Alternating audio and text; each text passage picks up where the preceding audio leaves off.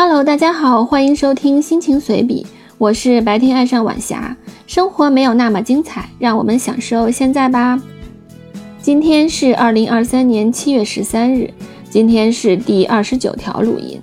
从六月十日第一条开始，在这一个月里，我表达了好多的题材，有生活随想、读书感悟、音乐分享、电影感触、小的杂文等。也有随性的生日祝福，他们共同组成了我的生活的一部分。由于播客毕竟是公开的，因此仍有许多想要表达的还不能表达，所以还得再沉淀沉淀。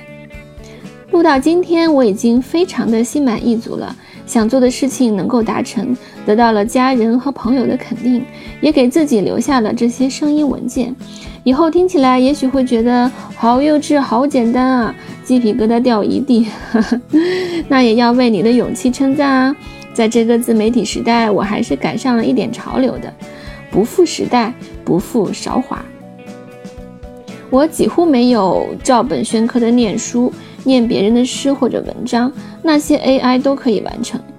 我假装自己是一个创作者，我认为自己是一个创作者。我努力学习，扩大我的知识面，让自己的生活变得丰富而有趣，顺便分享一下，让身边的人开心一下，甚至惊讶、惊艳一下。哇哦，真的是你吗？和你平时不太一样哎。第一季终于到了尾声，第二季何时开始，还是得看心情了，因为是心情随笔嘛。我是一个自由的人，喜欢天马行空的想问题。我是一个爱幻想的人，各种情节有的没的，随时都会出现在脑海中。